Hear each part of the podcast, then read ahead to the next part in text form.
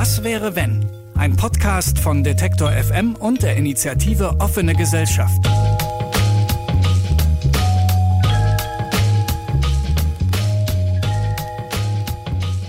Hallo, ich bin Sarah Steinert und Sie hören Was wäre wenn? Den Podcast, in dem ich gemeinsam mit der Redaktion von www.mac.de alle zwei Wochen eine utopische Frage diskutiere, die den Ist-Zustand herausfordert und zeigt, dass auch alles anders sein könnte. In dieser Folge geht es um die Frage, was wäre, wenn der öffentliche Personenverkehr kostenlos wäre? Es war einmal im Februar 2018. Da schickte die deutsche Bundesregierung ein Schreiben mit recht überraschendem Inhalt an die EU-Kommission in Brüssel. Darin hieß es, man wolle den öffentlichen Personennahverkehr in mehreren deutschen Städten kostenfrei anbieten, um damit der andauernden Überschreitung der Schadstoffgrenzwerte ein Ende zu bereiten. Bis heute ist aus diesem Plan nichts geworden. Aber seit September letzten Jahres gibt es, initiiert von der Bundesregierung, eine Plattform für eine bezahlbare und nachhaltige Mobilität. Und auch Berlin hat als erste Stadt ein Mobilitätsgesetz verabschiedet, in dem es heißt, man wolle eine Verkehrspolitik machen, bei der Busse, Bahn und das Fahrrad so attraktiv werden, dass immer mehr Menschen ihr Auto freiwillig stehen lassen. Am S-Bahnhof Treptower Park zwischen den Berliner Bezirken Friedrichshain und Neukölln ist von den Folgen dieses Gesetzes noch nichts zu spüren. Ich warte hier auf Was wäre wenn Redakteur Lukas Hermsmeier. An mir vorbei rauschen Autos um Autos um Autos.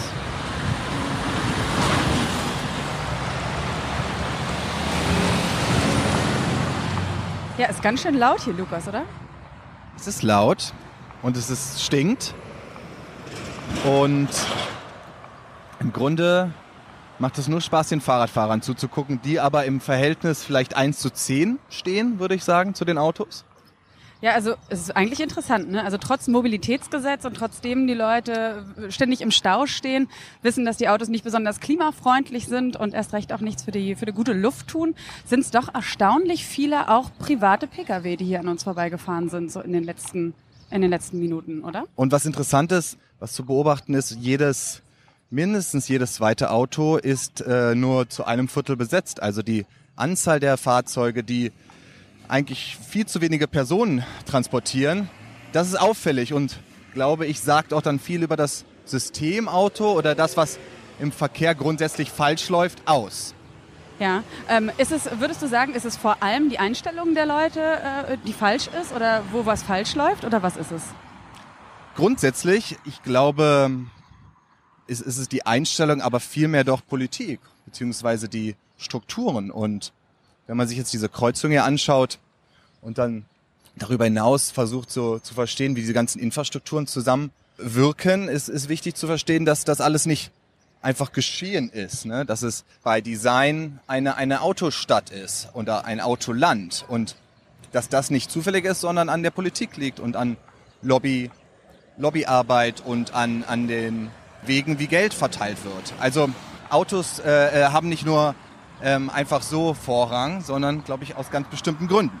Jetzt ist ja auch immer in aller Munde das E-Auto. Gerade gestern lief im Fernsehen wieder eine Dokumentation darüber, inwiefern das E-Auto uns quasi retten kann.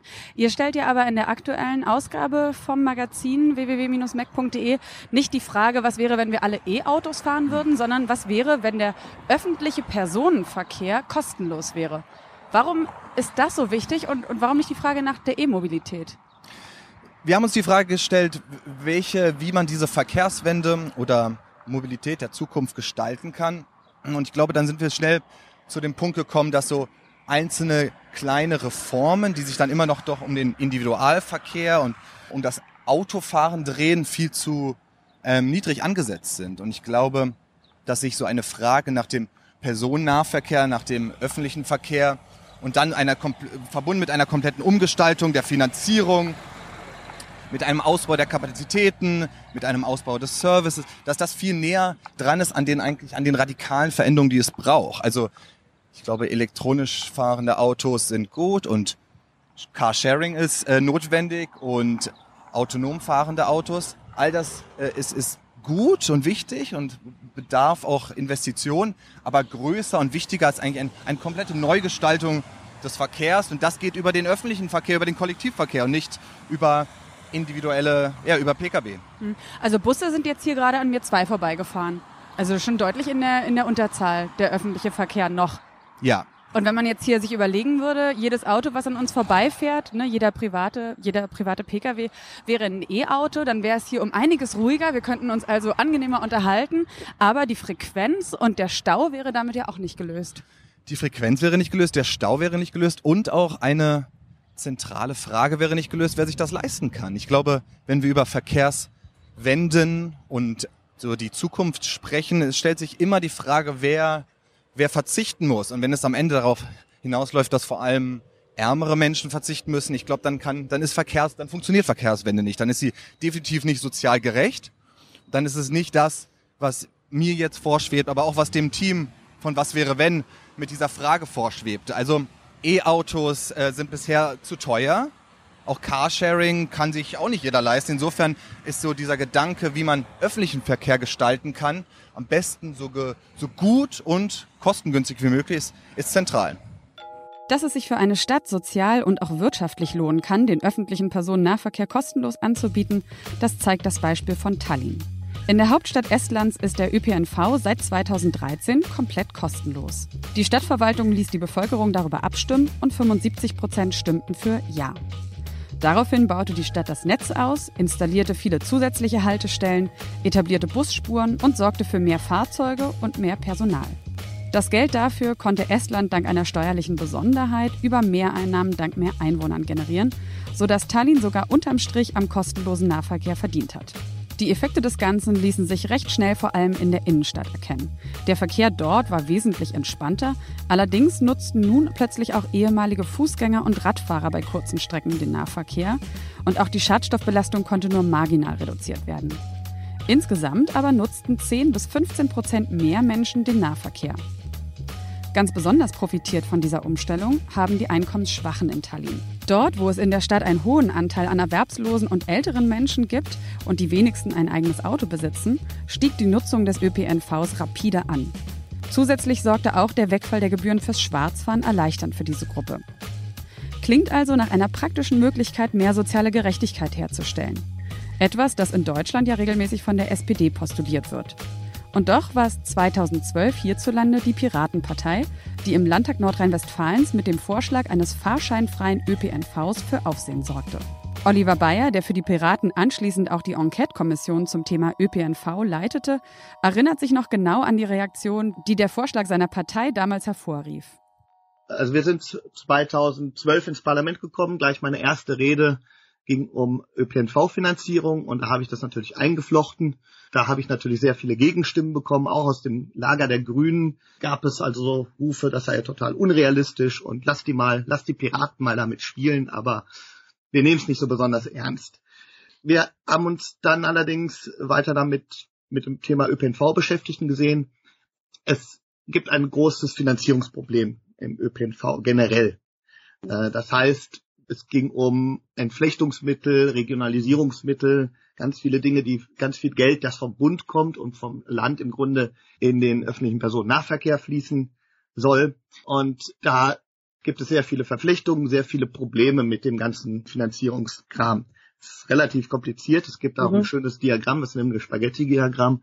Dann kann man das äh, sich einmal ansehen, wo das ganze Geld herkommt. Also es gibt ganz viele Geldflüsse und ganz viele Probleme, was die Finanzierung des ÖPNV betrifft. Und wir haben uns gedacht, wir wollen dazu eine Enquete-Kommission machen. Wir wollen die nicht nur auf den Bereich ähm, fahrscheinfreier ÖPNV und Finanzierung eines sozusagen kostenfreien ÖPNVs beschränken, sondern wir wollen das generell, die Enquete-Kommission generell äh, zum Thema ÖPNV-Finanzierung zu machen. Und damit hatten wir auch die anderen Parteien auf unserer Seite, beziehungsweise die anderen haben also dann auch ohne viel Gemurre dieser Enquete-Kommission zugestimmt. Die FDP konnte Public-Private Partnerships mit einbringen und auch Mhm. die anderen Parteien haben, haben Punkte gefunden, die sie dann mit in diese Enquete-Kommission einbringen können. Das Ziel der Enquete-Kommission war überhaupt neue Finanzierungsalternativen für den öffentlichen Personennahverkehr zu finden, generell. Das heißt, auch in andere Sparten zu gucken, wie kann es finanziert werden. Auch natürlich herauszufinden, wie viel kostet der öffentliche Personennahverkehr überhaupt. Das ist gar nicht so, gar nicht so leicht. Es ist sehr schwierig herauszufinden, wie viel eigentlich wirklich für den öffentlichen Personennahverkehr ausgegeben wird. Noch schwieriger ist es übrigens herauszufinden, wie viel wird eigentlich für Autoverkehr ausgegeben, weil es so viele Töpfe gibt, die äh, dafür verantwortlich sind. Oder zumindest ein Modellversuch in Nordrhein-Westfalen ausprobiert wird. Das hätten wir uns äh, gewünscht. Dazu hat aber unsere Überzeugungskraft nicht gereicht. Das liegt unter anderem daran, dass auch äh, bei denen, die Entscheider sind für den ÖPNV, die in den Verkehrsbetrieben und Verkehrsunternehmen, Verkehrsverbünden sitzen und in den Gremien, äh, ja, dass da das Auto als Prio 1 noch ziemlich verwurzelt ist. Also hier ist es erstmal schon mal viel angenehmer, Lukas, oder? Wir sitzen jetzt hier auf der anderen Seite. Hier hört man zwar die S-Bahn, aber oh, hier ist auf jeden Fall dieser anstrengende Verkehrslärm, der ist hier etwas ausgeblendet. Es ist fast schon idyllisch, obwohl wir ja nur zwei Minuten von der Stelle entfernt sind, wo es gerade noch sehr ähm, hektisch und stinkig war. Ja, was Oliver Bayer ja auch erwähnt hat, ist, dass eine der allerersten Reaktionen natürlich auch waren, es ist überhaupt nicht finanzierbar, ein öffentlicher Personennahverkehr. Und es gibt ja aber auch Beispiele ähm, aus der, also quasi erlebte Beispiele, wie zum Beispiel aus Tallinn, wo man gesehen hat, es ist sehr wohl möglich. Es muss eben nur anders finanziert werden. Das ist auch dein Eindruck, dass du glaubst, es ist sehr wohl möglich? Es ist auch da wieder eigentlich eine Frage des Willens eher? Ich glaube, es ist absolut möglich. Und wenn man mit Experten oder jetzt Politikern wie Oliver Bayer darüber spricht, hört man immer, dass sich viele Leute auch an diesem Wort, ähm, an dieser Begrifflichkeit kostenlos stören und in gewisser Weise zu Recht. Irgendwoher müssen die Bahnen, Busse, das Personal, die Wartung bezahlt werden. Es geht also vielmehr ja um eine Verlagerung der Finanzierung, also dann durch Steuergelder so wie es auch in äh, Tallinn passiert, so wie es dann auch die Piratenpartei äh, jetzt in, in Berlin und in NRW vorhatte. Also fahrscheinfrei ist genauer, also kostenlos ist natürlich, mhm. ähm, verkauft sich besser, so als Slogan. Wer will, kann sich ein, ein Finanzierungsmodell zurechtlegen, das davon absieht, dass man sich jedes Mal für 2,50 Euro ein Ticket kaufen kann. Also natürlich ist das möglich. Städte, auch einzelne Regionen in Deutschland haben das schon ähm, gezeigt. Es fehlt halt absolut der Wille. Oliver Bayer, äh, 2012 hat er den Vorschlag ja im Parlament eingebracht. Seitdem ist einige Zeit vergangen. Glaubst du, dass sich auch in den Köpfen der Menschen was verändert hat? Ich glaube schon, was man ja auch daran erkennt, dass jetzt jeden Freitag äh, Schüler und Studenten ähm, in Berlin äh, Fridays for Future protestieren und bestimmte Parteien, die den Umweltschutz, äh, groß äh, predigen, in den Umfragen ähm, sehr erfolgreich sind. Also ich glaube, dass sich in den Köpfen was tut. Ich glaube auch, dass die Politik immer mehr dazu genötigt wird, sich äh, ähm, Veränderungen zu verschreiben. Aber es ist ein langsamer Prozess, würde ich sagen. Also mhm. dieses, dieses System Auto aus den Köpfen zu bekommen, politische Weichenstellungen ähm, zu legen, das dauert lange wir haben es ja auch schon ein bisschen gesagt, also es geht natürlich auch vor allem äh, darum, dass die Alter, dass es eine Alternative geben muss. Also ich bin mhm. selber auch, ich fahre zumeist im Sommer zumindest Fahrrad, mhm. habe aber auch äh, ab und an ein Auto zur Verfügung und ähm, Gerade im Winter ist es natürlich schon sehr angenehm für so bestimmte Strecken. Es gibt zum Beispiel eine Strecke in Berlin äh, zwischen Friedrichshain und Neukölln, die extrem schlecht verbunden ist miteinander. Und dann hat man natürlich noch auf anderen Strecken, die ich öfters fahren muss, sind die U-Bahn immer gnadenlos überfüllt. Es stinkt, das ist irgendwie unangenehm. Dann fällt ständig mal eine Bahn aus und so weiter. Ich glaube, wahrscheinlich wird es auch nicht gehen, ähm, eine Verkehrswende mit stärkerer, mit Einbeziehung der öffentlichen ähm, des öffentlichen Personenverkehrs, wenn man den nicht endlich ein bisschen verbessert, oder? Also warum wird da so wenig getan? Also wir sind beide in Berlin groß geworden. Also in meiner Empfindung hat sich hier zumindest wenig verbessert, oder? In meiner Wahrnehmung auch nicht viel. Und wenn man mit Experten darüber spricht, ob jetzt ähm, Fachpolitikern oder Wissenschaftlern, die sagen auch alle, dass diese, dieser die, der kostenlose oder fahrscheinfreie öffentliche Nahverkehr nur mit Kapazitätenausbau, nur mit Serviceausbau funktionieren kann. Also man muss das Angebot viel interessanter machen, damit die Leute umsteigen. Und ich glaube, da kommen wir dann zu einem zentralen Punkt, der jetzt nicht nur dieses Thema Verkehr, Nahverkehr betrifft, sondern wie, wie autoritär darf Politik sein, ne? Also wie, wie autoritär darf grüne Politik sein, auch wenn man davon überzeugt ist, dass sich etwas verändern muss. Wie, wie kommt, bekommt man die Leute überzeugt und wie kriegt man sie dazu, dass sie das Auto ja, stehen lassen und nicht nur gezwungenermaßen, sondern auch ganz glücklich in, in die Busse und Bahnen steigen. Mhm. Es gibt ähm, schöne Beispiele, finde ich, aus London und aus Singapur. London weiß ich selber, äh, funktioniert aus meiner subjektiven Erfahrung, würde ich sagen, der öffentliche Personennahverkehr wesentlich besser, Frequenz viel höher, U-Bahnen sind klimatisiert, es gibt genug Platz. Es gibt zwar auch zur Rush Hour, ist es auch, äh, ist es schon auch immer noch voll in den U-Bahnen, aber es gibt schon im Innenstadtbereich wesentlich weniger Autos, als es bei uns der Fall ist. Und das glaube ich, liegt in London vor allem auch daran, dass es ja da eine City-Maut gibt, die gerade auch erst wieder erhöht wurde. Das sind jetzt 28 Euro am Tag, die man zahlen muss, wenn man reinfährt in die Stadt. Und ähm, dort ist es auch der Bürgermeister von London, Sadiq Khan, der an Asthma leidet und gefordert hat, dass es wirklich eine saubere Luft in der Stadt geben muss und es deswegen Chefsache geworden ist und ähm, sich jetzt damit so ein bisschen rühmt, dass die Stadt die strengste Emissionsvorgabe aller Städte weltweit hat. Und es gibt auch andere Städte, die zum Beispiel ein Dieselverbot planen. Also man sieht, sieht, dass sich dort zum Beispiel auch weniger Protest geregt hat. Sind die Leute würdest du sagen, in London zum Beispiel anders eingestellt als in Berlin oder als in Deutschland? Ich glaube nicht zwangsläufig. Und in London mag bestimmtes besser funktionieren, wie du es gerade beschrieben hast. Ich glaube, die Probleme sind äh, im, im Großen immer noch die gleichen. Also auch London ist verstopft von Autos. Auch London, das Stadtbild von London wird von Parkhäusern und Straßen und Autobahnen bestimmt. Und ich glaube, es mag sich da jetzt so auf einer Reformebene mehr getan haben in den letzten Jahren, aber eine autokritische Stadt oder eine wirklichen, einen wirklichen Ausbau des äh, Nahverkehrs hat es auch da nicht gegeben. Insofern wäre es gefährlich, wenn man jetzt eine, eine einzelne Stadt ähm, hervorheben würde. Es wäre schön, wenn es so einen Wettbewerb geben würde, wie du es gerade mhm. ange, angesprochen hast, dass, es, dass die Städte darum kämpfen, die grünste Stadt zu sein. Aber wie weit sind wir davon entfernt? Ja, also da fällt mir natürlich noch sofort Kopenhagen ein. Kopenhagen schon lange eine Fahrradstadt, wo man, äh, wenn man als Fahrradfahrer unterwegs ist, eher mal im Fahrradstau an der Ampel steht als im Autostau. Extrem angenehm. Man fährt natürlich auch viel lieber Fahrrad bei breiten Fahrradwegen. Man fühlt sich sicherer, man ist nicht ständig bedroht von Autos. Und es gibt auch noch ein anderes total spannendes Beispiel, finde ich, und das ist Singapur. Warst du schon mal in Singapur? Noch nie. Steht vielleicht auch auf der Liste, ja. In Singapur hat letztes Jahr der Bürgermeister für die kommenden drei Jahre jede Neuzulassung von Autos verboten. Und wenn man denn dann doch mm, äh, mal ein Auto dazulässt, dann kostet es auch extrem viel Geld. Das sind 80.000 Dollar, die gezahlt werden müssen. Und da hat sich jetzt schon extrem was verändert oder verbessert. Also der, der Innenstadtbereich ist extrem entlastet. Liegt aber natürlich auch daran, dass man dort U-Bahnen hat, die viel, viel angenehmer zu fahren sind. Dort nutzen das die Leute auch viel mehr. Und die Einnahmen, die man generiert, zum Beispiel über diese Zulassung und auch über Maut, die ständig fällig wird, wird da ganz konsequent immer wieder investiert in den öffentlichen Personenverkehr. Man sieht also, finde ich, an den Beispielen aber auch schon ein bisschen, es geht eben nicht nur indem man die eine Seite verbessert, also den öffentlichen Personenverkehr, sondern es muss auch die andere Seite, muss auch angegangen werden. Wobei wir auch da dann wieder äh, uns die Frage stellen müssen, wer davon profitiert oder wer es sich am Ende leisten kann. Also die Zulassung, äh, den oder den Preis der Zulassung zu erhöhen, alleine schafft halt ein, eine, eine Stadt oder eine Welt dann, in der sich ganz bestimmte Leute ein Auto leisten können, Mobilität leisten können und ganz viele nicht. Und ich glaube, wenn das dann der, der Fall ist, dann, dann funktioniert, wie schon gesagt, äh, Verkehrswende nicht. Also es dürfen nicht nur manche Bevölkerungsgruppen verzichten müssen. Ich glaube, wenn man sich anschaut, was in Deutschland nach dem Zweiten Weltkrieg passiert ist, insbesondere, dann erkennt man, dass sich Städte rund um das Auto entwickelt haben. Also dass von der Politik und Wirtschaft ist dieses Versprechen rund ums Auto geht, was viel dann mit Freiheit, mit sozialem Aufstieg, mit Mobilität zu tun hat.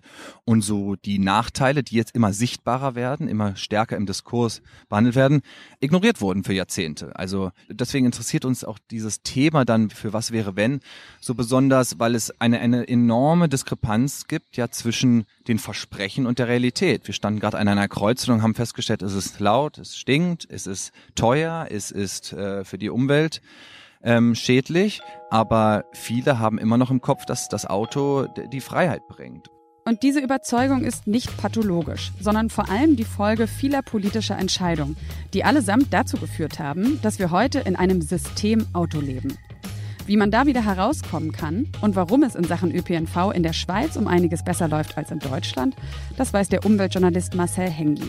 Ich erreiche ihn via Skype in Zürich. Aber wenn ich zum Beispiel Deutschland und die Schweiz vergleiche, dann fallen mir schon große Unterschiede auf. Ich habe vor ein paar Jahren das Buch vom Oberbürgermeister von Tübingen gelesen, von Palmer, von Boris Palmer. Ja. Eine Stadt macht blau heißt das Buch. Und da beschreibt er, wie er versucht, eine gewisse Kultur zu ändern, dadurch, dass er zum Beispiel mit der Straßenbahn an ein wichtiges Treffen fährt. Mhm. Und dass, dass er dann ähm, ein bisschen schräg angeschaut wird, wenn er als Oberbürgermeister mit der Straßenbahn kommt oder mit dem Fahrrad. Und als ich das las, musste ich ein bisschen schmunzeln, weil Tübingen ist, ist etwa 200 Kilometer von Zürich entfernt. Also ist wirklich nicht weit weg. Und in Zürich würde ein, ein Mitglied der Stadtregierung auffallen, wenn es, mit dem wenn es mit dem Auto käme. Also das macht niemand hier. Und Echt, ja? Das ist nicht eine Frage von links oder rechts, sondern, also gut, wir haben einen rechten Sta Stadtrat, der fährt mit dem Motorroller und alle anderen, die brauchen öffentliche Verkehrsmittel oder, oder ein Fahrrad. Und das ist völlig normal. Oder ein anderes Beispiel, der ehemalige Verkehrsminister, also Bundesverkehrsminister der Schweiz, das ist ein Nachbar von mir und den sah ich manchmal morgen früh, wenn er zur Arbeit fuhr, respektive ging. Das heißt, er ging dann von hier zu Fuß 500 Meter zur Straßenbahn, dann ging, fuhr er mit der Straßenbahn in den Bahnhof und fuhr dann mit dem Zug nach Bern in die Hauptstadt. Mhm. Und das ist vollkommen normal, das ist keinem Menschen aufgefallen. In anderen Ländern sind die Mentalitäten natürlich schon so, dass man in, zum Beispiel in Italien ist es fast vollkommen, oder ist es eine Sensation, wenn sich ein ein Minister äh, mit dem öffentlichen Verkehrsmittel vorbildet. Auch in Frankreich, offenbar auch ein bisschen in Deutschland, da sehe ich schon, schon Mentalitätsunterschiede. Sie beschreiben mir, dass Auto gefahren wird, ist nicht einfach nur so ein Fakt, sondern es steckt so ein richtiges System dahinter. Und so, wenn ich es richtig verstanden habe, dann muss man auch quasi dieses Beibehalten oder diese mangelnden Veränderungswillen, was die Autobenutzung angeht, kann man auch nur verstehen, wenn man es als System begreift. Ja. Und ist das ja. nur für, also meinen Sie das speziell schon ist das jetzt auf Deutschland bezogen oder ist das so was Grundsätzliches in Ländern, in denen das Automobil sehr stark ist? Nein, es ist überhaupt nicht auf Deutschland bezogen, sondern ich bezeichne den Automobilismus als ein System. Und das Auto, das Fahrzeug, das, das Ding mit vier Rädern und einem Motor, das ist nur ein Element eines ganzen Systems. Und das gilt eigentlich für jede Technik. Also das, das ist nichts, äh, was autospezifisch ist. Und was heißt System? System heißt, das sind ganz viele Komponenten, die wechselseitig sich gegenseitig beeinflussen. Also das einfachste Beispiel, wenn wir mal nur das Rad nehmen. Das Rad gilt ja vielen als so die Urtechnik überhaupt. Ähm, und meistens denkt man dann ans Wagenrad. Also ein ganz einfaches Beispiel. Ein Rad als Transportgerät ist nichts wert ohne Straße. Mhm. Und beim Auto kommt jetzt halt ganz vieles dazu. Also ich würde sagen, das System Auto, das besteht natürlich aus den Fahrzeugen, und die Motorenart ist sicher ein wichtiges Element. Dann braucht es die Infrastruktur, also Straßen, Tankstellen oder auch äh, jetzt in neuerer Zeit Navigationssysteme. Es braucht Institutionen, Gesetze, Ämter, Polizeien, Rettungsdienste. Es braucht Raum oder es prägt gewisse Raumstrukturen.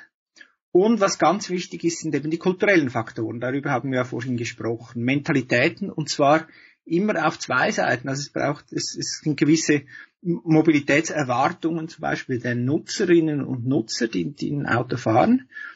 Aber auch, es braucht eben die Duldung und die ist überhaupt nicht selbstverständlich gewesen. Also als diese ersten Autos aufkamen vor etwas mehr als 100 Jahren, mhm. da sind die auf heftige Widerstände gestoßen. Das ist auch logisch, wenn man, wenn man sich bedenkt, dass der, die Straße eben Aufenthaltsraum war. Da haben die Leute Handel getrieben auf der Straße, die haben gespielt, die Kinder haben gespielt auf der Straße und plötzlich kommt so ein Ding daher und ähm, überfährt zuerst mal die Hühner und dann die Kinder und dann die Erwachsenen. Das ist logisch, dass das sehr große Widerstände ausgelöst hat und die mussten zuerst überwunden werden, bevor sich das System Auto überhaupt durchsetzen konnte. Und womit hat man damals die Leute überzeugt? Das gab verschiedene Elemente. Also zum Teil war das ganz gezielt, waren das ganz gezielte Aktionen. Das ist einigermaßen gut untersucht in den USA, die ja als so besonders autofreundliches Land gelten. Das waren sie eben auch nicht immer in den 20er Jahren gab es da auf den Frontseiten der großen Zeitungen wie New York Times und so weiter gab es große Berichte über die Verkehrstoten, vor allem die Kinder, die im Verkehr starben. Es gab heftigen Widerstand gegen das Auto. Und da hat die Automobillobby gemerkt, wir müssen was tun.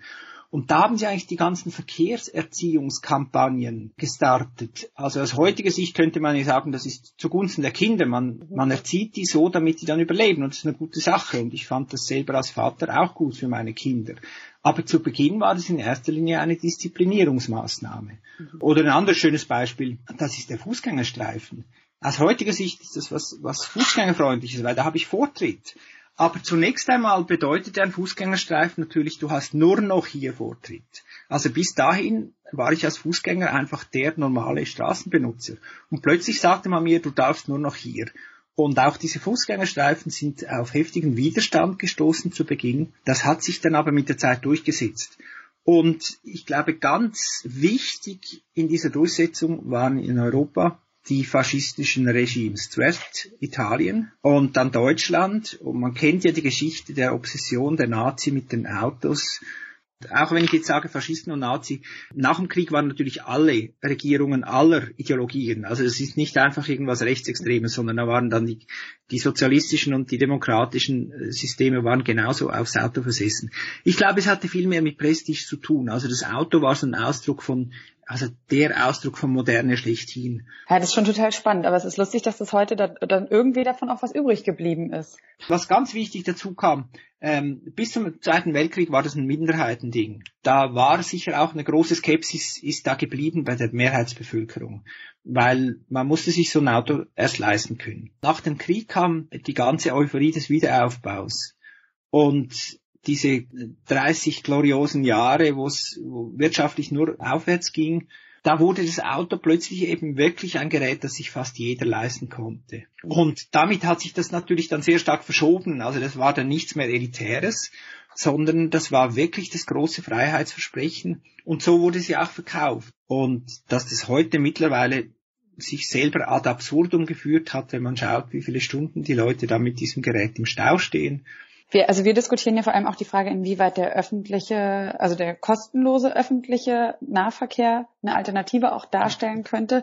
Sehen Sie auch, dass man, wenn man da wirklich die, die, die Möglichkeiten des Nahverkehrs, die Qualität, die Taktung und sowas verbessert, dass das vielleicht auch der wichtigste Hebel wäre auf dem Weg weg vom Systemauto? Oder was glauben Sie, wären die wichtigsten Schritte?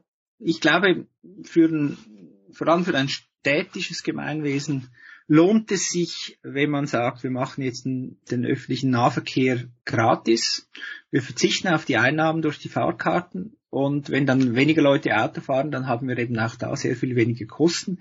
Ich glaube, die Rechnung geht unter dem Strich auf, mindestens im städtischen Raum. Aber ich habe da auch meine Skepsis. Also ich denke nicht, dass es eine Staatsaufgabe sein muss, den Personentransport gratis zur Verfügung zu stellen. Ich finde, Personentransport soll staatlich organisiert sein, der soll nicht gewinnorientiert sein. Aber ich zweifle, ob er gratis sein muss. Kurzfristig ist es vielleicht ein gutes Mittel, wenn man es gratis macht, um zu sagen, wir haben jetzt diese Strukturen, die eben auch Abhängigkeiten schaffen. Das sind Strukturen langer Wege. Also das Auto hat das ermöglicht, dass man lange Wege zurücklegt. Aber es hat auch einen gewissen Zwang geschaffen. Also die Zahl der Supermärkte zum Beispiel in Städten ist oder in Dörfern auch massiv zurückgegangen. Der durchschnittliche Weg zum nächsten Supermarkt ist für die Leute sehr viel länger geworden. Also da sind Zwänge entstanden. Und da kann man jetzt sagen, okay, der öffentliche Nahverkehr kann das ein Stück weit auffangen, wenn man den Autoverkehr reduziert.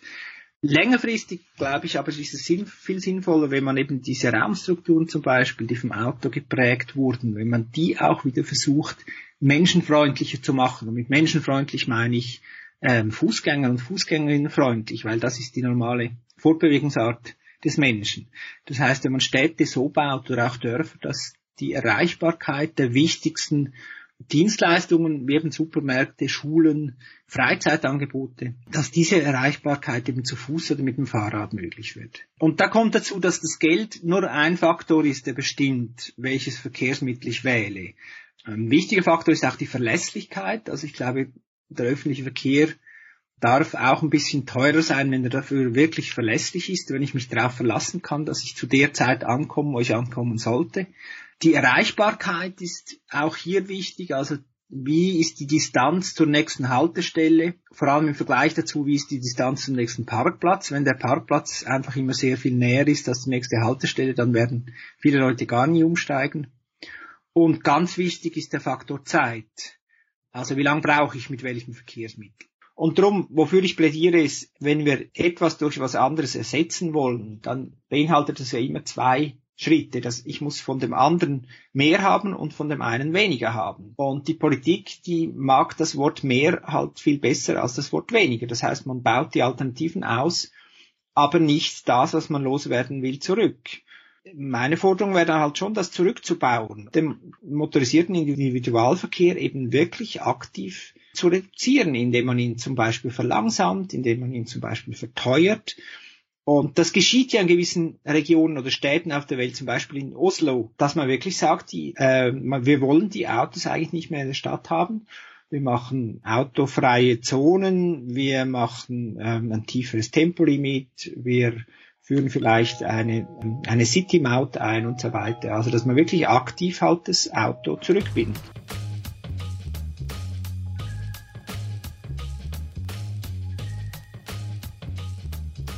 Glaubst du, Lukas, dass es vor allem dann doch eine Frage auch des politischen Gestaltungswillens ist oder auch des, der Vorbilder, die die Politik schafft, um so eine Verkehrswende hinzulegen? Also ich glaube, es ist mehr Wille als jetzt so Symbolcharakter. Es gibt ja berühmte Politiker wie, wie Hans-Christian Ströbele hier in Berlin, der seit Jahrzehnten mit seinem Fahrrad überall hinfährt. In England Boris Johnson, der dieses Land gerade mit seiner rechten Politik an die Wand fährt, der auch immer schon äh, in den letzten Jahren durch sein Fahrrad aufgefallen ist. Ähm, daran erkennt man vor allem, wie sehr das Ausnahme ist, dass ein Politiker, dass eine, ein, eine öffentliche Person sich ganz selbstverständlich mit dem Fahrrad durch die Stadt bewegt. Ich glaube nicht, dass jetzt äh, es schon der ähm, getan wäre, wenn jetzt 50 Prozent aller Politiker mit dem Fahrrad zur Arbeit fahren würden, aber dann doch fahrradfeindliche Politik machen. Also ich mhm. glaube, das eine ist wichtiger als das andere. Aber ähm, am Beispiel Schweiz und an anderen Ländern erkennt man schon, dass es, dass sich dort die Vorbildspersonen, äh, sage ich jetzt mal, selbstverständlicher gegen das Auto entscheiden. Luxemburg möchte ja das erste Land sein, in dem es komplett fahrscheinfrei möglich ist, den öffentlichen Personenverkehr zu benutzen. Und eine Sache, die immer so ein bisschen als Gegenargument dann dagegen angewendet wird, ist dieses Argument, dass wenn der öffentliche Verkehr kostenlos ist, dann verliert es irgendwie sofort seinen Charme oder dann hat es sowas, so, so, so was Ramschiges, dann wollen die Leute damit nicht mehr fahren. Und in den USA, wo du ja zum Beispiel auch hauptsächlich lebst, da sieht man das ja auch ganz stark, dass es eine totale soziale Segregation eigentlich gibt. Also es sind schon eher die Einkommen schwachen Schichten, die vielleicht in New York ist noch ein bisschen anders, aber die zum Beispiel mit den Bussen fahren.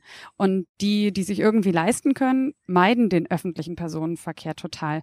Glaubst du, das würde hier auch passieren, wenn man das in Deutschland einführen würde, dass es so ein Zwei-Klassen-Ding plötzlich gäbe? Ich glaube, dann liefe es ganz falsch. Also Verkehrswende funktioniert nur, wenn alle davon profitieren und wenn es nicht sowas wie von dir angesprochene Zweiklassengesellschaft gibt. In, in New York ist, kommt dazu, dass das, äh, dass das öffentliche Nahverkehr, dass der öffentliche Nahverkehr extrem schlecht ist, ja fast schon ähm, zu einer Parodie geworden ist, wie selten die Bahnen kommen, wie verspätet, wie klapprig und so weiter. Da kommt die ganze Technik aus dem, also gefühlt aus dem letzten äh, ähm, Jahrtausend und äh, in Wahrheit dann irgendwie aus den 30ern und 40ern.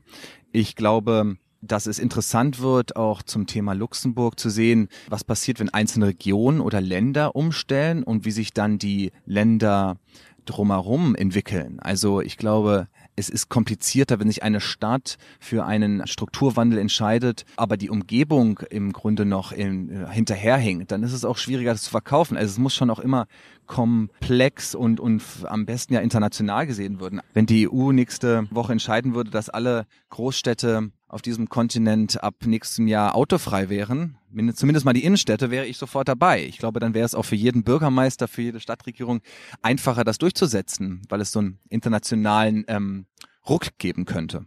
Was ist denn jetzt zu tun? Also wie können wir auch die eingefleischten Automobilisten davon überzeugen, dass es eigentlich viel, viel schöner wäre, in einer Stadt zu leben oder auch im ländlichen Raum zu leben, in dem das Auto nicht mehr ganz so wichtig ist? Also wie könnte diese Mobilität der Zukunft wirklich dann auch aussehen? Wie würde die sich anfühlen? Eine Mobilität, die sozialer, umweltverträglicher und nachhaltiger wäre?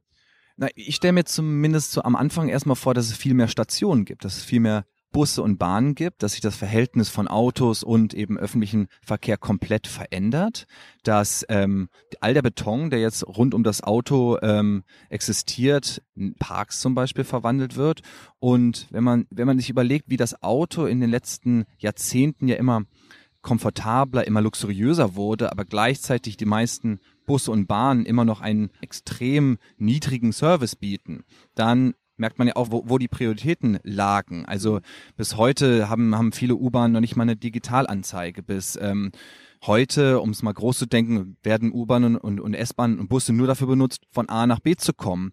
Ich glaube, dass das in, im öffentlichen Nahverkehr viel mehr stattfinden kann, dass, dass sich dort äh, andere Dienstleistungen oder andere Freizeitaktivitäten verbinden lassen können. Das Auto wurde immer besser und Bus und Bahn wurden in manchen Städten sogar immer schlechter. Dass sich die hm. Leute dann für den einen Verkehrsträger entscheiden, ist ja eigentlich sehr nachvollziehbar. Hm. Also ich finde eine sehr schöne Vision äh, von einem kostenlosen, nachhaltigen und sozialen öffentlichen Personenverkehr hat die Literaturwissenschaftlerin Johanna Worps entworfen. Die hat gesagt, sie hat sich mal freigemacht von allen Schranken, hat sich quasi das utopische Träumen einfach mal erlaubt. Ähm, und sie hat gesagt, das ist auch eben ganz, ganz wichtig, weil manchmal führt erst quasi dieses Träumen dazu, dass man danach auch weiß, was man möchte. Und sie stellt sich zum Beispiel vor, dass in Bussen, in Bahn erstens mal sozialer Austausch stattfindet, weil es keine Unterscheidungen mehr gibt. Also alle Leute benutzen den öffentlichen Verkehr. Und dann sieht sie da auch noch ganz viele andere Möglichkeiten. Also zum Beispiel äh, eine größere Ausdifferenzierung. Man steigt zum Beispiel in das Bahnabteil vorne ein und da ist es immer ganz ruhig. Dann gibt es im zweiten Wagen einen Kinderabteil. Im dritten gibt es einen Debattierclub. Im vierten gibt es, ähm, äh, hat sie gesagt, auch immer jemand von der Stadtverwaltung. Da werden dann zum Beispiel äh, auch aktuelle gesellschaftliche Fragen diskutiert. Und das hört sich natürlich natürlich jetzt für uns, die wir was ganz anderes kennen, wie Spinnerei an.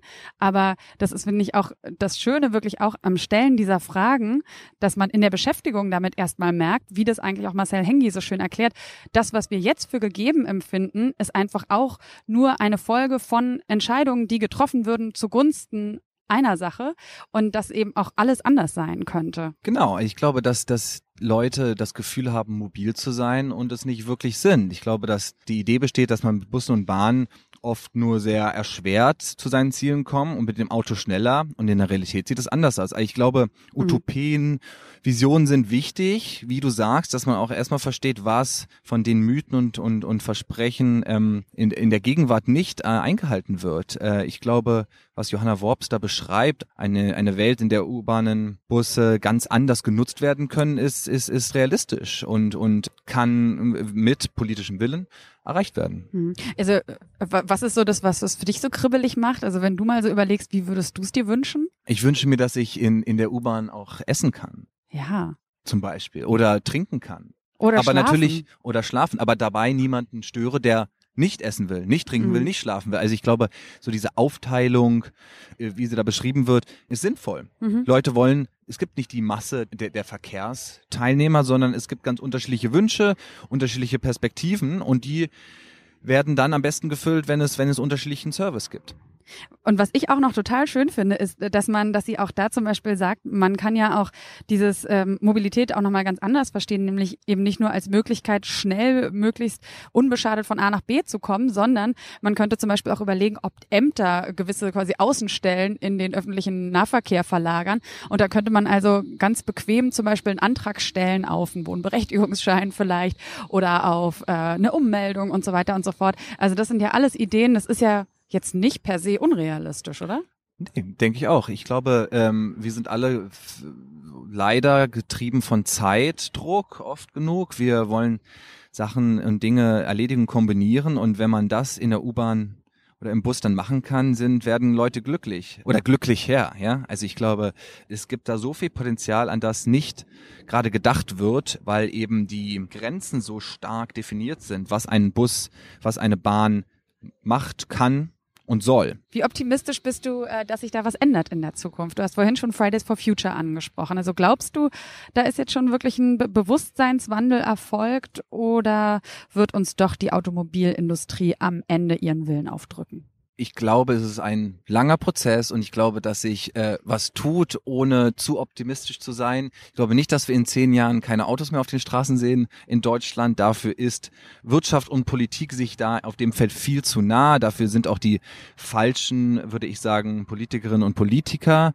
in Führungspositionen. Ich glaube aber, dass sich gerade in der Öffentlichkeit etwas tut, dass es durch Druck von unten zu Änderungen schon gekommen ist, gerade in Berlin durch Volksbegehren, dass sich da gerade auch von jungen Menschen äh, der Druck erhöht und das ist äh, der Hebel, das ist das Mittel, um Politiker letztendlich dazu zu zwingen.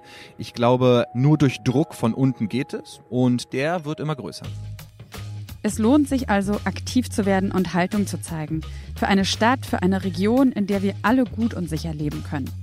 Vielleicht darf man auch ein bisschen mehr Vertrauen haben, dass die junge Generation diesen Wandel sowieso noch stärker vorantreiben wird.